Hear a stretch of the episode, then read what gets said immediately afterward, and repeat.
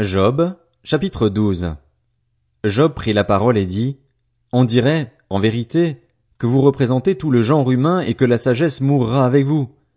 J'ai tout autant d'intelligence que vous, je ne vous suis en rien inférieur. Du reste, qui ignore ce que vous dites? Je suis un homme dont les amis se moquent, moi qui faisais appel à Dieu et à qui il répondait. Le juste, l'homme intègre, un objet de moquerie. Il faut mépriser le malheur. Telle est la devise des hommes heureux. Le mépris, voilà ce qu'il réserve à ceux dont le pied trébuche. La tranquillité règne sous les tentes des pillards, la sécurité chez ceux qui provoquent Dieu, chez celui qui se fait un Dieu de sa force. Mais interroge donc les bêtes et elles t'enseigneront, les oiseaux et ils te l'apprendront, ou parle à la terre et elle t'enseignera, et les poissons de la mer te le raconteront. Qui ne reconnaît pas, chez eux, la preuve que c'est la main de l'Éternel qui a fait tout cela? Il tient dans sa main l'âme de tout ce qui vit, l'esprit qui anime tout être humain. L'oreille ne jauge-t-elle pas les propos et le palais ne goûte-t-il pas la nourriture?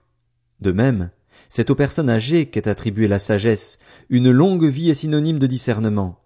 C'est auprès de Dieu que se trouvent la sagesse et la puissance, c'est à lui qu'appartiennent le conseil et l'intelligence.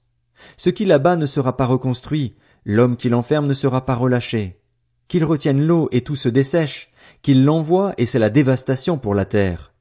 C'est auprès de Dieu que se trouve la force et le succès. Il maîtrise celui qui s'égare ou fait égarer les autres.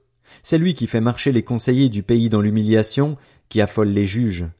Il diminue l'autorité des rois, il met une corde autour de leur taille. C'est lui qui fait marcher les prêtres dans l'humiliation, qui renverse les autorités les plus stables.